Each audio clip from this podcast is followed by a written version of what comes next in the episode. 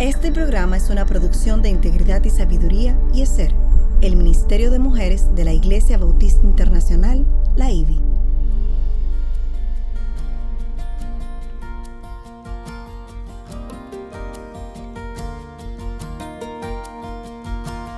Engañosa es la gracia y vana la hermosura. La mujer que teme al Señor, esa será alabada. Inicia su programa Mujer para la Gloria de Dios.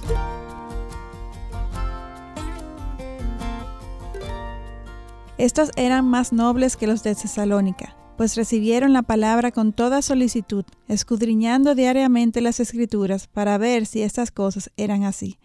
Hechos capítulo 17, versículo 11. Bienvenidas a su espacio Mujer para la Gloria de Dios en Radio Eternidad 990 AM por las redes Radio Eternidad. Mujer para la Gloria de Dios es una producción del Ministerio de Mujeres ESER de la Iglesia Bautista Internacional IBI bajo la sombrilla del Ministerio de Integridad y Sabiduría. Su sintonía es una bendición y, una honra para nosotras y damos muchas gracias a Dios por cada uno de ustedes que nos acompañan. Amén. Y con ustedes en esta nueva entrega de Mujer para la Gloria de Dios, Aileen Pagán de Salcedo, que ya, ya me escucharon, y Katy Chivaldi de Núñez, un servidor, servidora. Continuamos con la serie sobre cómo estudiar la Biblia porque todavía hay mucho por podemos aprender. Como hemos dicho anteriormente, la Biblia es como una biblioteca con diferentes tipos de libros y necesitamos conocer nuevas pautas y ponerlas en práctica para seguir creciendo en nuestro entendimiento de su palabra y conocimiento mismo del Dios infinito en que hemos creído. Amén. Y mientras más practiquemos todo lo que estamos aprendiendo, más diestros seremos en entender lo que el Señor nos está diciendo y en consecuencia más capaces para testificar mejor de Él en nuestras vidas. Amén. Recuerden que estamos en Facebook Live en YouTube Live y en Twitter Live durante la grabación del programa radial los lunes a las 9 de la mañana, hora de Santo Domingo. Y esperamos hoy. Exacto, esperamos hoy que nos puedan estar viendo a través de Facebook Live. Pues, aunque esta es la intención, a veces los, la tecnología y los medios no lo permiten, por eso siempre apelamos a que intercedan por nosotros en oración eh, para que esta programación eh, radial pueda ser transmitida en vivo y ustedes nos puedan acompañar y interactuar con nosotros. Eh, y también enviarnos algunas preguntas sobre los temas que estamos tratando, peticiones de oración o cualquier consulta puntual que nos pueden enviar escribiéndonos directamente a nuestra página eh, o, a nuestra dirección de mujer para la gloria de Dios arroba gmail.com. Nuestra motivación y deseo siempre es compartir con ustedes, hermanas, lo que el Señor por gracia nos ha ido compartiendo y, y ayudando a asimilar a través de nuestra fe. Y ya para eh, adentrarnos en lo que es el contenido del programa de hoy, eh, quisiera que Katy nos presentara en oración a nuestro Dios, el que nos sostiene, sustenta y nos, nos tiene aquí. Amén. Sin Él no podemos hacer nada. nada. Vamos a orar. Señor, venimos ante tu trono dándote gracias por lo que tú haces todos los días en nuestras vidas que tú siempre estás presente con nosotros. Amén. Y, y, tú siempre estás llena de gracia y bondad y misericordia para nosotros. Gracias, Señor, que es algo que no cogemos de sentado porque sabemos que no lo merecemos. Pero tú, en su bondad, nos regala a nosotros. Yo te pido, Señor, por ese programa. Primero, que tú nos mantienes sin errores, Señor, y que nosotros podemos enfocar más Amén. en ti, podemos aprender más de ti para que podamos sirva, servir más a ti. Amén. Gracias por todo que tú estás haciendo en nuestras vidas y pedimos por las vidas de cada persona que va a oír el programa, Señor. Tú sabes quiénes son, no solamente hoy, pero en los días siguientes que ellos necesitan más de ti igual que nosotros. Y nosotros pedimos por ellos, Señor. Pedimos también por la transmisión, que sabemos que hay algunos problemas técnicos, pero tú, Señor, eres el Dios de ellos y confiamos en ti, en tu voluntad. Te lo pedimos todo en el nombre de Jesús. Amén. Amén. Amén. Pues Eileen, la semana pasada revisamos acerca de cómo estudiar las epístolas y vimos que el Nuevo Testamento está compuesto en su mayoría por cartas. Así es. Las cuales siguen en una, un, un mismo formato. Sí. Primero se identifica al remitente y al, al receptor seguido por un saludo y oración de gracias. Después, la razón muchas veces por la, la, cual se escribe la carta, seguido del mensaje central y por último, un cierre. Vimos también las excepciones y, y el porqué de estas, lo que nos ayuda a profundizar más en el entendimiento de lo que el autor estaba escribiendo. Mm -hmm. Les animamos a que si no han escuchado este programa, pueden entrar en la página de Radio Eternidad o de la IBE para escucharlo. Así es. Katy, y aunque estas cartas fueron escritas hace muchas generaciones atrás, muchos años atrás, hoy día para nosotras estas son más fáciles de entenderla porque nosotras vivimos en la misma época bíblica que, eh, que ellos. Y tenemos toda la revelación, ya Cristo vino, vivió y resucitó. Amén. Estas cartas fueron escritas eh, como mencionamos, después de la muerte de Cristo. Y estamos todos esperando su segunda venida, tanto los eh, eh, fundadores de la iglesia primitiva, los discípulos, como nosotros. Así esperamos por la segunda llegada la del Mesías. dorada, más de lo que ellos pensaron, seguro, pero esperamos, es su tiempo. Amén. Y como Dios no está limitado exactamente por el tiempo, ni por nada en general, sus enseñanzas trascienden en el tiempo y llegan a nuestros corazones y son las que nos sostienen por fe. Amén. Amén. Mencionamos la semana pasada que las epístolas no son tratados de teología sistemática, sino escritos dirigidos a situaciones particulares. Sin embargo, al estudiarlas, vemos la teología en una forma práctica y aplicada mientras la, la vamos descubriendo este se nos va revelando con la ayuda del Espíritu Santo, obviamente. Así es. La semana pasada mencionamos algunos puntos prácticos de Filemón y aun cuando nosotros no tengamos esclavos hoy en día, a menos que pausa, pausemos y pensemos sobre estas enseñanzas, fácilmente podemos pasar por alto estas mismas enseñanzas. Así es, Katy.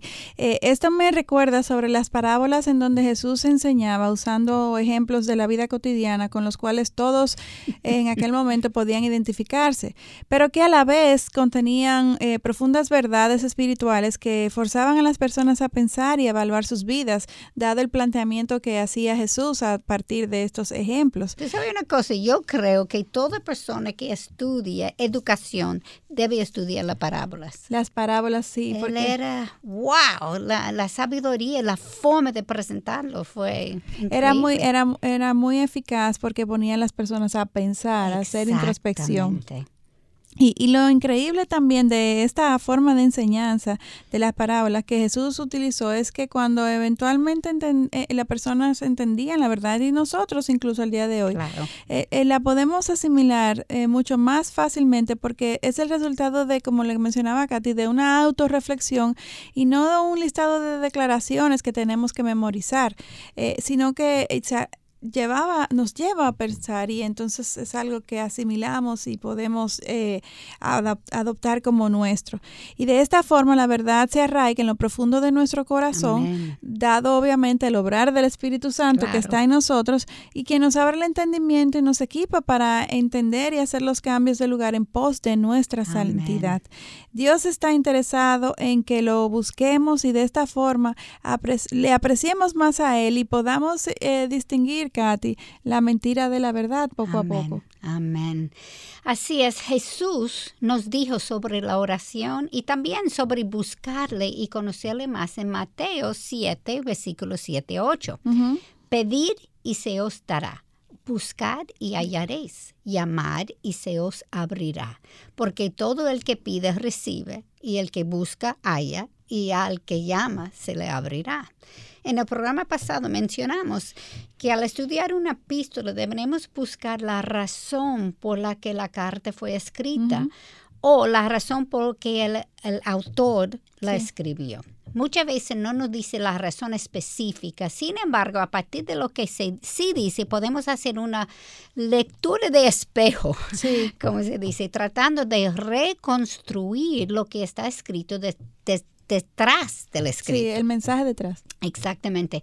Por ejemplo, en primero de Juan, ah, capítulo 2, versículo 19, leemos, salieron de nosotros, pero en realidad no eran de nosotros, porque si hubieran sido de nosotros, habrían permanecido con nosotros, pero salieron a fin de que se manifestará que no todos son de nosotros.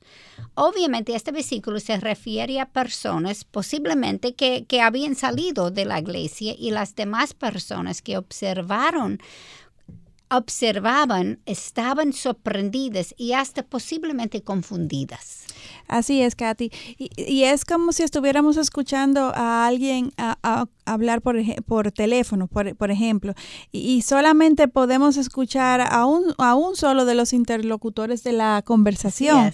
Y eh, muchas veces, a- eh, al escuchar solamente a uno de estos interlocutores, podemos deducir cuál es el tema de la conversación. Sin embargo, tenemos que tener cuidado porque hay, hay una parte importante que no desconocemos. Y usando este mismo ejemplo, Katy, es probable que las personas en la iglesia, eh, el ejemplo que, que citaste de la Biblia, eh, estuvieran dudando acerca de si realmente se pierde la salvación.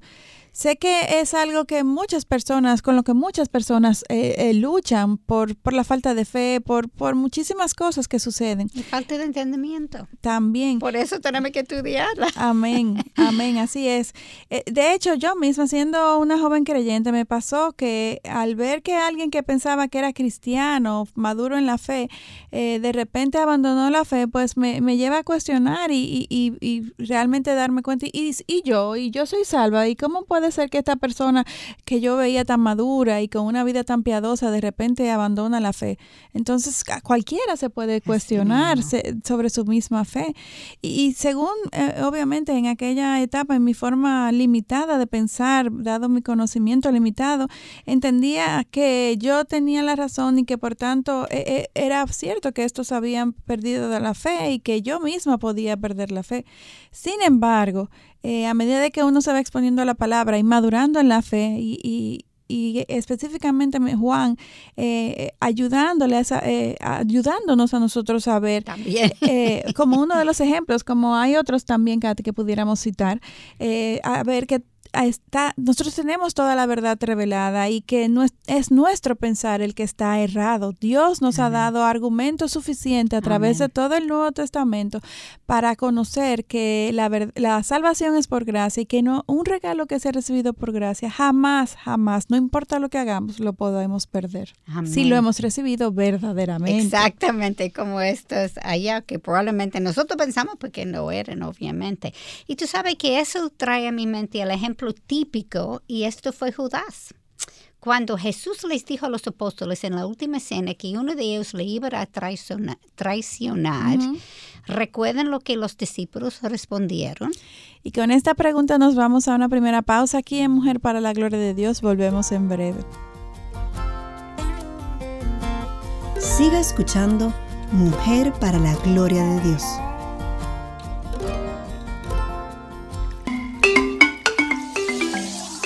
Radio Eternidad concientiza a sus oyentes ante la sequía. Ahorrar agua es importante en todo el mundo. Cuando proteges el agua, proteges la vida. Si desperdicias el agua hoy, vivirás en un desierto mañana. Gota a gota, el agua se agota. Ahorra agua, cada gota cuenta.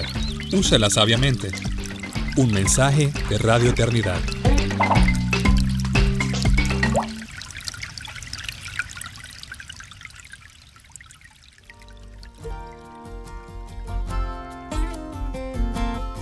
Siga escuchando Mujer para la Gloria de Dios. Continuamos en eh, Mujer para la Gloria de Dios. En el día de hoy estamos viendo una nueva entrega en esta serie de cómo estudiar su palabra. Esta la hemos titulado Un mensaje para escudriñar y como ya se han podido dar cuenta, eh, continuamos hablando acerca de las epístolas. Amén, amén. Es mucho lo que podemos aprender de, de estas cartas escritas por hombres inspirados por Dios, dirigidas a iglesias, pero como vemos, a la iglesia no de aquel momento solamente sino hasta nuestros días. Amén, amén. Es increíble la vigencia que tienen estas cartas eh, miles de años después. Sí, exactamente. Y, sí, sigue, sí. Y como siempre, eh, en Mujer para la Gloria de Dios nos gusta cuestionarnos para hacer introspección con respecto al contenido que vamos desarrollando. Y hoy nos cuestionamos qué tan profundo es nuestro estudio de la Biblia. Qué Mm. tan profundo es cada vez eh, que nos exponemos a su palabra. Nos, nos conformamos con leer dos o tres versículos aun cuando no lo entendamos o nos eh, ocupamos en diligentemente buscar más allá, como hemos visto a lo largo de toda esta entrega de esta serie, Katy. Amén. Y antes de irnos a la pausa, tú nos hacías una pregunta con respecto a, a los discípulos. Sí, exactamente. Cuando Jesús dijo que uno iba a traicion- traicionarlo, yo pregunté si recuerdan lo que los discípulos respondieron. Y claro que sí, esto es algo que es muy conocido por todo, incluso está en el mundo eh, secular. Eh, Judas es un personaje conocido. eh, y todos los discípulos en este momento. Dice Mateo 26, eh, versículo 21 al 22. Y mientras comían, dijo Cristo, en verdad os digo que uno de vosotros me entregará. Y ellos, profundamente entristecidos, comenzaron a decirle uno por uno, ¿acaso soy yo, Señor? Recordemos que este grupo de hombres pasaron tres años con el maestro y ninguno de ellos dudaron de la fe que tenía Judas. Sin embargo, este nunca fue un creyente, como leemos en Juan capítulo 17, versículo 12. Cuando estaba con ellos, los guardaba en tu nombre, el nombre que me diste, y los guardé y ninguno se perdió, excepto el hijo de perdición, para que la escritura se cumpliera. Cualquiera de nosotros pensaría igual, a menos que volvamos a las escritores para interpretar lo que está ocurriendo. Por esto es que siempre deberemos interpretar los acontecimientos según las mismas escritores y no las escritores según los acontecimientos. Tú pudieras repetir eso, porque la tendencia es hacer Ese segundo. exactamente lo errado. Exactamente. Deberemos interpretar los acontecimientos según las mismas escritoras y no las escrituras según los acontecimientos. Aunque desafortunadamente, como tú dijiste, Arlene, esta es la práctica más común, Así la es. cual nos lleva a la mala interpretación. A, a la mala interpretación y, y- a la mala práctica en nuestras Amén. vidas, Katy. Amén. Eh, y muchas veces el consejo de Dios es diametralmente opuesto a lo que terminamos haciendo. y hay consecuencias. en Y hay nuestra vida. consecuencias, así es. Recordemos también que estas cartas fueron escritas mayormente a iglesias, como mencioné anteriormente, y por tanto fueron compartidas en una sola eh, lectura en medio de la congregación. Entonces, antes de interpretar los versículos de manera particular, debemos tener una buena comprensión del libro completo eh, y particularmente al leer varias veces el libro en- entero es cuando las ideas o temas comienzan a hacerse más evidentes. Ahora bien, familiarizarse con el texto ocupa tiempo y no hay mejor forma de entender las distintas secciones que al tener una buena comprensión del libro completo. Desde dónde fue, eh, eh, quién, quién lo escribió, a dónde estaba esta persona, a dónde estaba esta, con- esta congregación o iglesia a la cual iba dirigida esta carta y todo lo que hemos ido revisando a lo largo de esta serie de cómo estudiar la palabra. Así mismo es, Aileen. Y a mí me pasa igual, no sé por qué, pero cuando comienzo a leer el libro por tercera vez, Sí. de seguido es cuando las ideas me salten de la Y a ti, página. a ti son tres veces, hay otra persona que son cuatro, cinco, y hay alguna que que, en dos lecturas y ya. Así mismo es. Pero para mí el número tres es mágico. No sé por qué. Tenemos que dedicar tiempo para estudiar la palabra y puedo asegurarles por experiencia propia que mientras más uno lo estudia, más deseo tendremos para seguir estudiándola. Amén. En el proceso de preparación para mis estudios, he leído mucho y he aprendido mucho. Y cuando aprendo algo nuevo que encuentro muy interesante, tengo unos momentos de asombro que me dejan, wow. Sí. Es como en inglés dice de aha, moment, que ya lo cogí. y esta es una experiencia que solo he vivido una y otra vez con la Biblia. Amén. Amén. Exactamente igual me pasa, Katy. Y cuando uno experimenta estos momentos de wow, el deseo por seguir aprendiendo crece y crece y crece y te, y te engancha y tú no quieres eh, dejar de... Ah, entiendes lo rica que es la escritura, la palabra. Y continuando con, con, lo que es el estudio de las epístolas, después de estudiar la carta completa, entonces, eh, eh, debemos dividirla en unidades manejables, como en subtemas, en porciones. Y buscamos lo que dice el pasaje. Para entonces buscar lo que dice el pasaje, luego el párrafo, luego el capítulo, luego el libro y al final la forma en que todo, cómo todo se conecta, no solamente dentro del mismo libro, sino también con todo el resto del contenido de la Biblia completa. Porque recuerden que todos estos libros no son libros independientes, sino que son todos partes de un mismo libro. Así es. Entonces, después de hacer nuestro propio estudio, de ir de lo, de lo particular a lo general y de uno entender, eh, es que es bueno buscar lo que otros teólogos de sana doctrina han escrito sobre este texto en particular, en particular que estamos eh, estudiando. Eso, eso, es la, eso es lo ideal para poder ejercitar nuestro, nuestro dominio de la palabra y nuestro eh, pensamiento bíblico. Amén.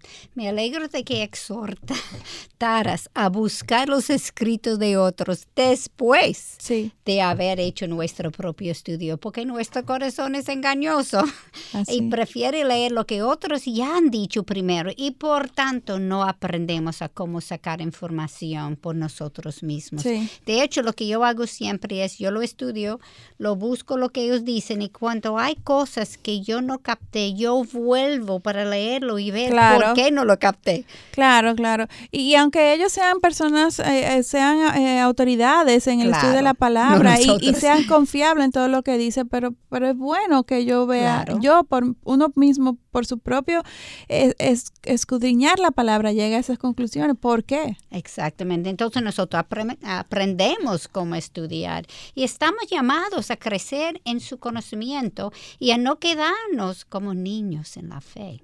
Y el conocimiento que tenemos siempre se va edificando sobre la información adquirida en el pasado.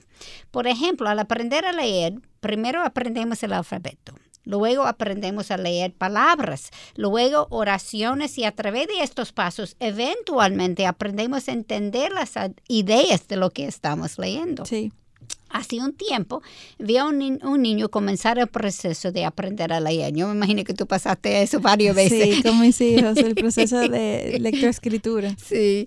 Este trataba de pronunciar las palabras y cuando lograba hacerlo se ponía muy contento al poder reconocer la palabra. Sí. Algunos años después vi a este mismo niño tratar de comprender todo lo que un para, párrafo decía. Esto conlleva ya otro nivel de entendimiento y justamente esto mismo es lo que queremos hacer con respecto a nuestro estudio de la Biblia. Amén, ir paso por paso, ir creciendo, que al principio podamos entender un versículo, luego un capítulo, luego un pasaje, un libro y hasta manejar con precisión todo el contenido de la palabra de Dios. Eventualmente llegaremos. Amén. Nos tomará toda la vida porque es un Dios infinito. Así es. toda la vida y más allá. Porque cuando lleguemos donde Él tendremos muchas preguntas. Exactamente. Pero a eso debemos de apuntar. Eh, con la Biblia debemos seguir las pistas literarias y estructurales que el autor ha dado en cada libro. Por ejemplo, en el libro de Efesios, en el capítulo 1, versículos 15 al 23, Pablo está orando por ellos, pidiéndole que Jesucristo les enseñase la grandeza de su poder.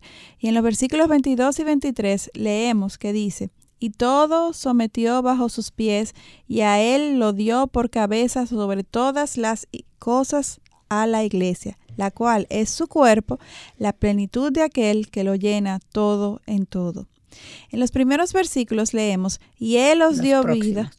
En los próximos, ajá, en los próximos versículos. lo que tú acabas sí, en los próximos versículos leemos, y él os dio vida a vosotros, que estabais muertos en vuestros delitos y pecados, en los cuales anduvisteis en otro tiempo según la corriente de este mundo, conforme al príncipe de la potestad del aire, el espíritu que ahora opera en los hijos de desobediencia. Esos son los capítulos, en el capítulo 2, los versículos 1 y 2, para evitar confusión.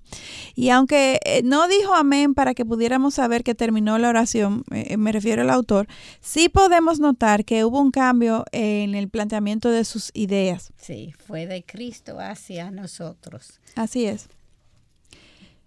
Hay versículos eh, Sí, en, en eh, como tú dices, en donde el autor cambia de primera o segunda persona a tercera persona o viceversa. Por ejemplo, Pablo está hablando en primera persona en Efesios capítulo 3, versículo 8 y 9. A mí, que soy menos que el más pequeño de todos los santos, se me concedió esta gracia, anunciar a los gentiles las inscripciones inescrutables riquezas de Cristo y sacar a la luz cuál es la dispensación del misterio que por los siglos ha estado oculto en Dios, creador de todas las cosas. Y él sigue con una explicación de la sabiduría de Cristo hasta llegar al versículo 13, en donde dice, ruego por tanto que no desmayéis a causa de mis tribulaciones por vosotros, porque son vuestra gloria. ¿Se nota el cambio? Cuando volvamos de la pausa te digo. Continuamos en breve aquí en Mujer para la Gloria de Dios. Usted está escuchando Mujer para la Gloria de Dios, una producción de integridad y sabiduría.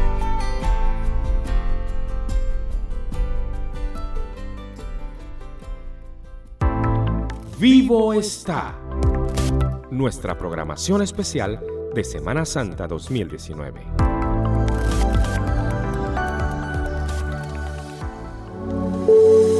El sepulcro vacío. Esta es la más clara de las evidencias acerca de la resurrección de Jesús y por ende la más atacada por aquellos que se rehúsan a creer en la resurrección. Jesús había sido puesto en la tumba que José de Arimatea proveyó esta había sido sellada con una roca y una guardia romana había sido apostada delante de ella, debido a que los fariseos temían que los discípulos de Jesús robaran el cuerpo para simular su resurrección.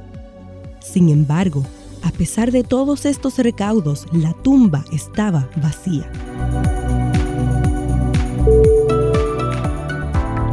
Vivo está nuestra programación especial de Semana Santa 2019.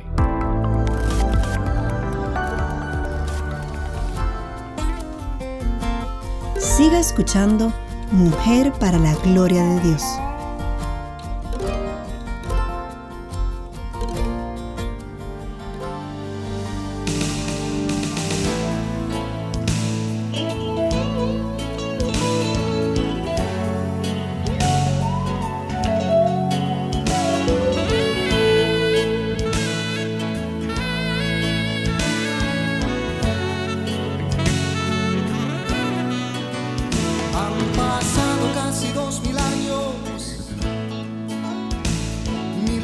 hombre se la ha transformado.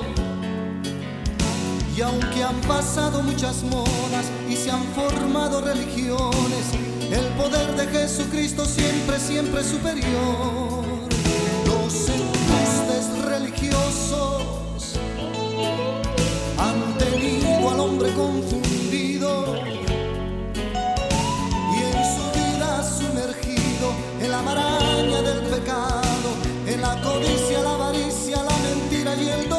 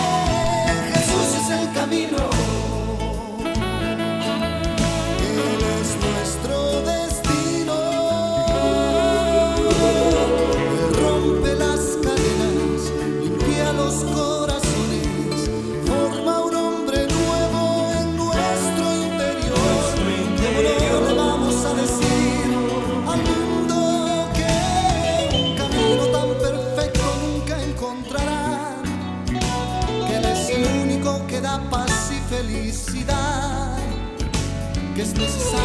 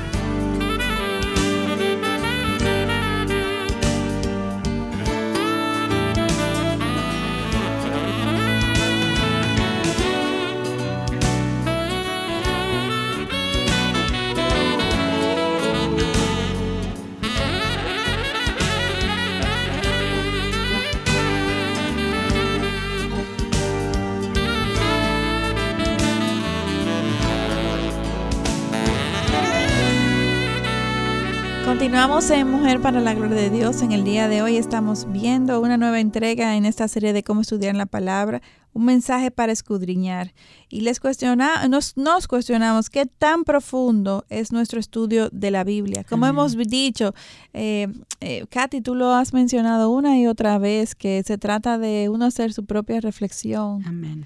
y de ir más allá, de no conformarnos con leer la palabra o los comentarios de otros que, que han escrito al respecto. Sí, no hay nada mal con un devocional. No, Pero cuando uno lee el devocional de otra persona, si hay algo, vuelve a la palabra a ver dónde ellos lo sacaron, por qué lo sacaron, qué dice allá. Es que, que es importante que nosotros profundizamos, echamos raíces en, amén. en la palabra. Así es. Y, antes de irnos a la pausa, tú no- nos, nos fuimos con una pregunta que quedamos en el aire. Sí, yo había leído algunos pasajes y, y, lo que pasó en el último, que fue capi- ah, versículo 13, por ejemplo, ruego por tanto que no desmayas a causa de mis tribulaciones por vosotros, porque son vuestra gloria. Él estaba hablando de la gloria de Cristo y de repente él dice eso. Yo lo pregunté si se notaba el cambio. Y es evidente que, que este cambio eh, se, se nota y en los versículos que siguen a continuación, Pablo, que es de quien, a quien nos, de quien nos referimos, comienza a orar por los efesios para que estos sean fortalecidos con el mismo poder de Cristo, del cual él acaba de explicarles, para que, no desmay- para que ellos no desmayasen. Y aunque exhortamos a que no sea lo primero que hagamos, sí estamos eh, eh, de acuerdo en que siempre es bueno leer los comentarios como, como compartía eh, Katy también al respecto de los devocionales y que también consultemos diccionarios bíblicos y otras traducciones de la Biblia. Todo esto es válido, todo esto es bueno, todo esto nos ayuda a tener mayor comprensión de- del mensaje que Dios nos está enviando. Y como las escrituras fueron eh, eh, escritas en otras lenguas, hay palabras para las cuales no hay una traducción específica en particular, sino que la palabra puede tener diferentes significados. Y, y al leer las otras traducciones, esta nos da un entendimiento más profundo de lo que es el escrito original. Por eso vemos que en una versión eh, dice, eh, eh, y eran, eran, eran eh, fuertemente sustentados, en otra dice eran fortalecidos y usan diferentes palabras que a uno al compararlas, pues uno va, eh, el significado de la- del lenguaje original pues se hace más completo para nosotros eh, en, en español o en francés o en inglés o en cualquiera que sea su, su lengua. Sí, esto fue obviamente en griego y griego Sí. es mucho más específico que Sí. nuestras lenguas. Como Sí. hemos dicho tantas veces, amor tiene cuatro diferentes palabras para amor. Sí, Pues, fileo, obviamente- agape, eros. Exactamente, y Sturgio, pues tiene que buscar estas cosas para entender. Y aparte de eso, la lengua bíblica es diferente. Cuando, cuando habla del mundo Sí. en la Biblia, puede ser que está hablando de la, la tierra terráquea. Exacto, la, la, la, la geografía, la, la, la, física. Puede ser que está hablando de el mundo en los no creyentes y también puede ser que está hablando de la cosmovisión de ese mismo mundo. Pues uno tiene que entender más profundo lo que está diciendo. Y en para ese eso nos ayudan los diccionarios y, la- y le, consultar las diferentes eh, versiones. Incluso podemos utilizar las traducciones parafraseadas, aunque no para hacer el estudio en sí, sino traducciones literales y, y para procurar en general un entendimiento más profundo. Eh, todo eso nos ayuda a, a leer eh, el, el contenido y poderlo... eh, eh, poder parafrasear más allá eh, al ver las diferentes palabras que se utilizan. Amén. Aileen, debemos prestar atención al desarrollo del argumento del También. escritor dentro de la unidad más Claro. pequeña. Por ejemplo, en el libro de Filemón, después de saludo, Pablo dice a Filemón en los versículos 4 a 5, doy gracia a mi Dios siempre, haciendo mención de ti en mis oraciones, porque oigo de tu amor y de la fe que tienes hacia el Señor Jesús y hacia todos los santos. ¿A quién? A todos los santos, todos. Registra eso. Sí. ¿Y cuál es la oración de Pablo por Filemón? Ruego que la comunión de tu fe llegue a ser eficaz por el conocimiento de todo lo bueno que hay en vosotros mediante Cristo. Este es el versículo 6. Pues todo lo bueno que hay en quién?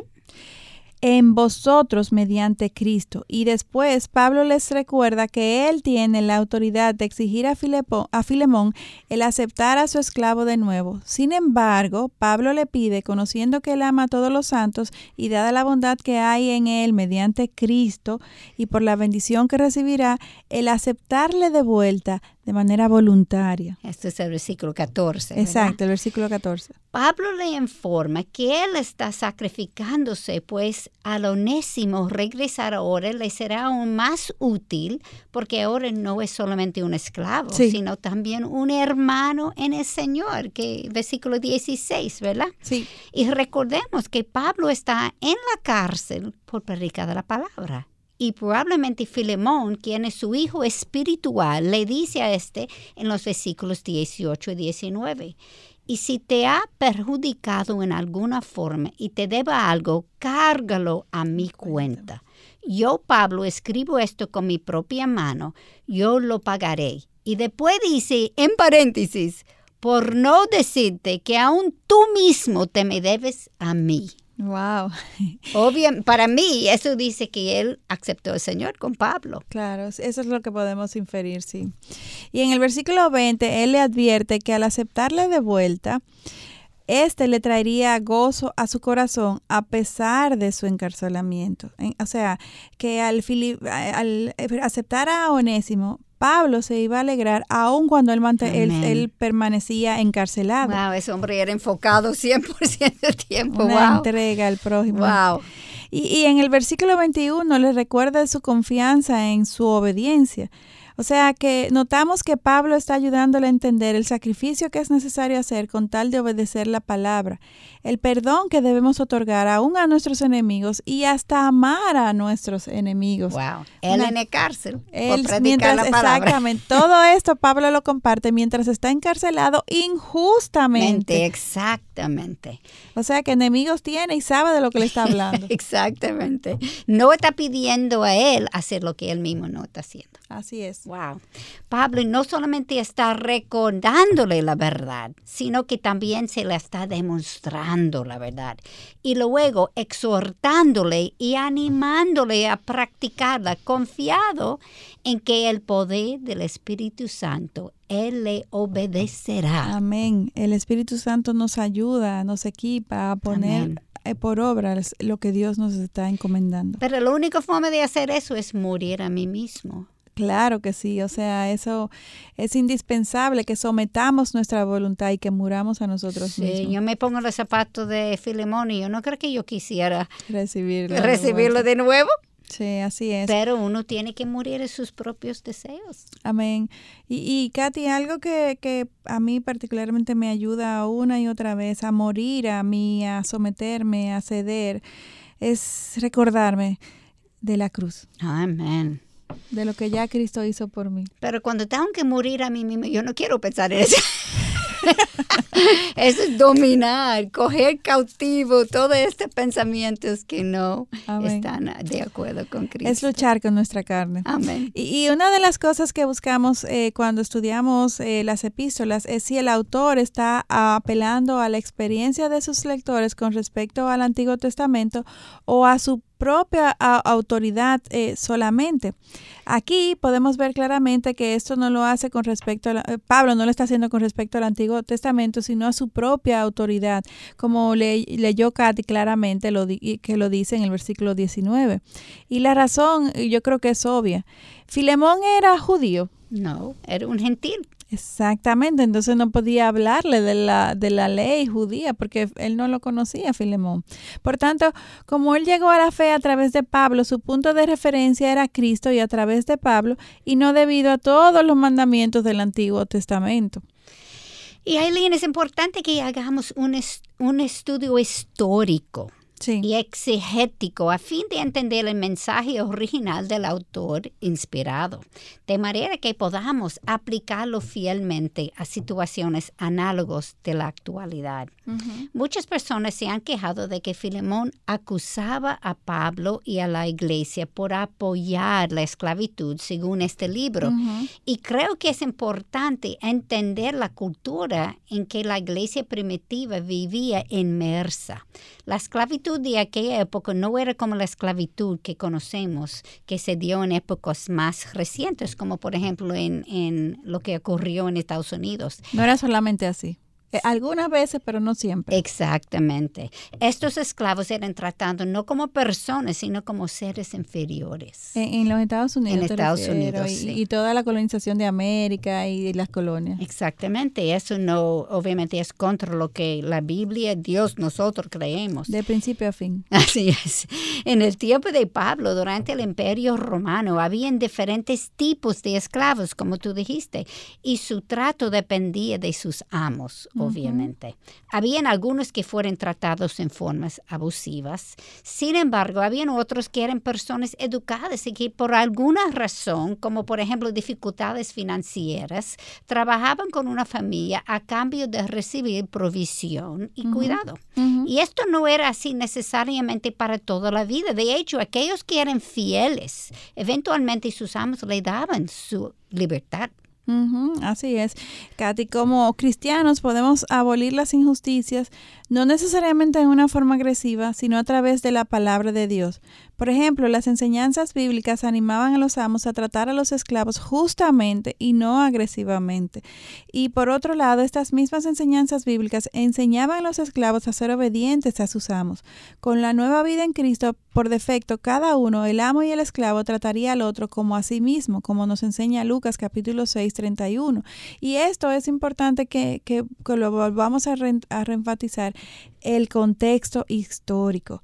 La esclavitud eh, hasta cierto punto eh, servía hasta de protección para los mismos esclavos, porque al estar bajo el cuidado de su amo, tenían un espacio físico en donde eh, el, el, amo les protegía, tenían una tierra, una casa, que si ellos, eh, dados sus recursos limitados, si ellos se independizaban, iban a estar eh, muy, demasiado Expuesta. expuestos a, la, a, la, a, la, a todas las otras tribus y a las invasiones, a, a ser tomados por otros que probablemente le tratarían peor. Entonces, es bueno que, que, entendamos eso para que no nos suceda como a muchos que eh, eh, critican a, eh, este libro, esta carta de, de Filemón, dado la posición que Pablo plantea. Exactamente. Por lo tanto, no era necesario violar la ley en sí, sino abolir las diferencias en los corazones de los cristianos. Exactamente. Estaba trabajando por adentro en vez que contraria al, al, a las leyes y la, los costumbres de ese tiempo, con tal de que impactará a su cultura y esto eventualmente aboliría la esclavitud. Uh -huh. Él obviamente era sabio. Uno tiene que saber dónde está y cuántas personas tiene trabajando con uno. Cristo hasta nos dijo en Lucas 14, versículo 28, porque ¿quién de vosotros, deseando edificar una torre, no se siente primero y calcula el costo para ver si tiene lo suficiente para terminarla?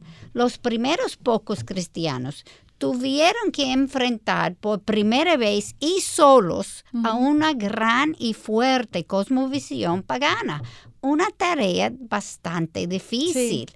Sin embargo, Dios a través de estos cambiaron al mundo, uno, un corazón a la, a la vez, trabajando por adentro, no agresivamente, Exacto. confrontando la cosmovisión pero en una forma calladita. Llevándolos a reflexión, a autorreflexión, llevándolos a, a, a impactar sus vidas a través de, de, un buen testimonio. Así mismo.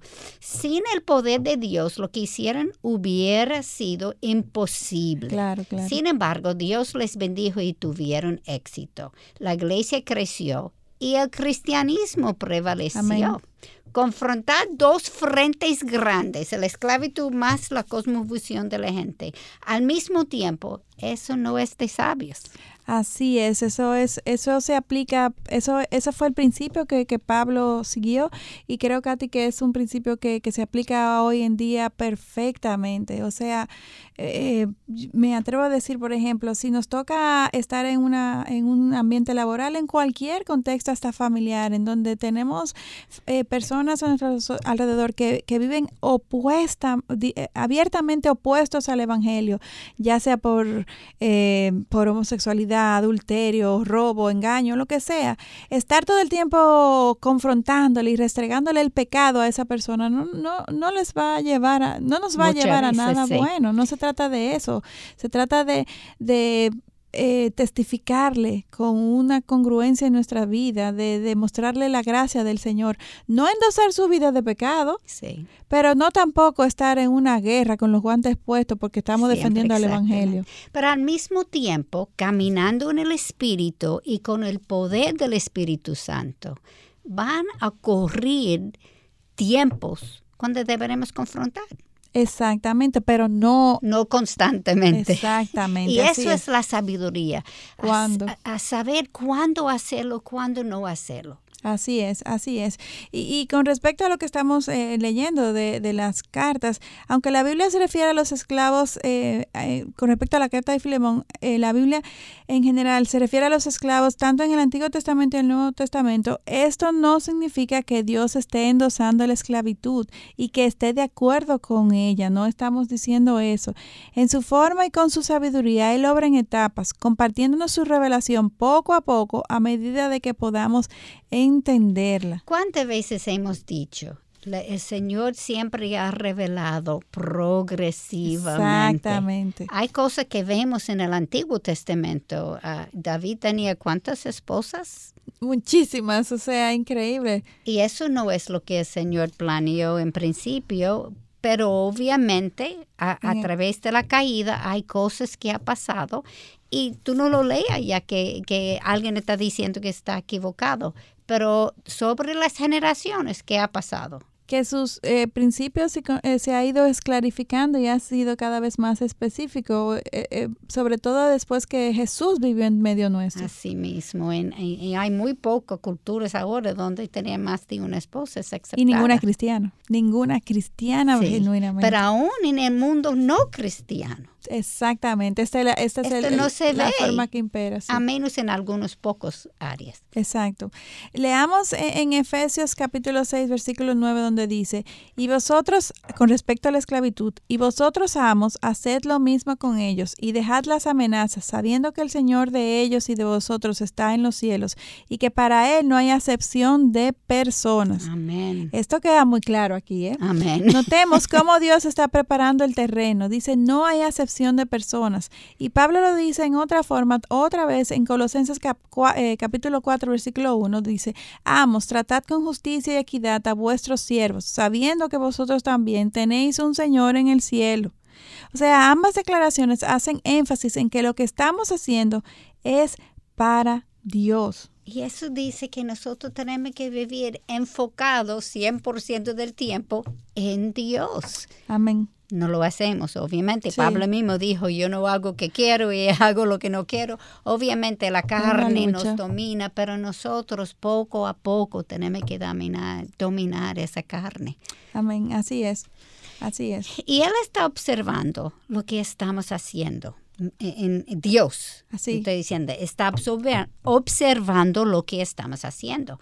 Cuando estudiamos la Biblia, no solamente tenemos que diseccionar las palabras, sino tenemos que pausar, meditar y tratar de verlo con la lente ángulo, la, la Eh, lente eh, eh, eh, grande, sí. sí, de ángulo ancho. Ajá. Esa es la palabra que estaba buscando. Macroscópicamente. Exactamente. Cuando tú dijiste de las palabras antes, eso es microscópicamente. Exacto, ¿Qué detalle. quiere decir esta, esa ah, palabra, Palabra. los detalles, como tú dices, el significado? Pero al mismo tiempo tenemos que sentar y meditar y ver lo que está diciendo anchamente, El gran macroscópicamente. el- exacto, el panorama completo. Exactamente. Pablo, como decimos en. Filamón, está escribiendo del cárcel. Él está allá injustamente, como tú dijiste.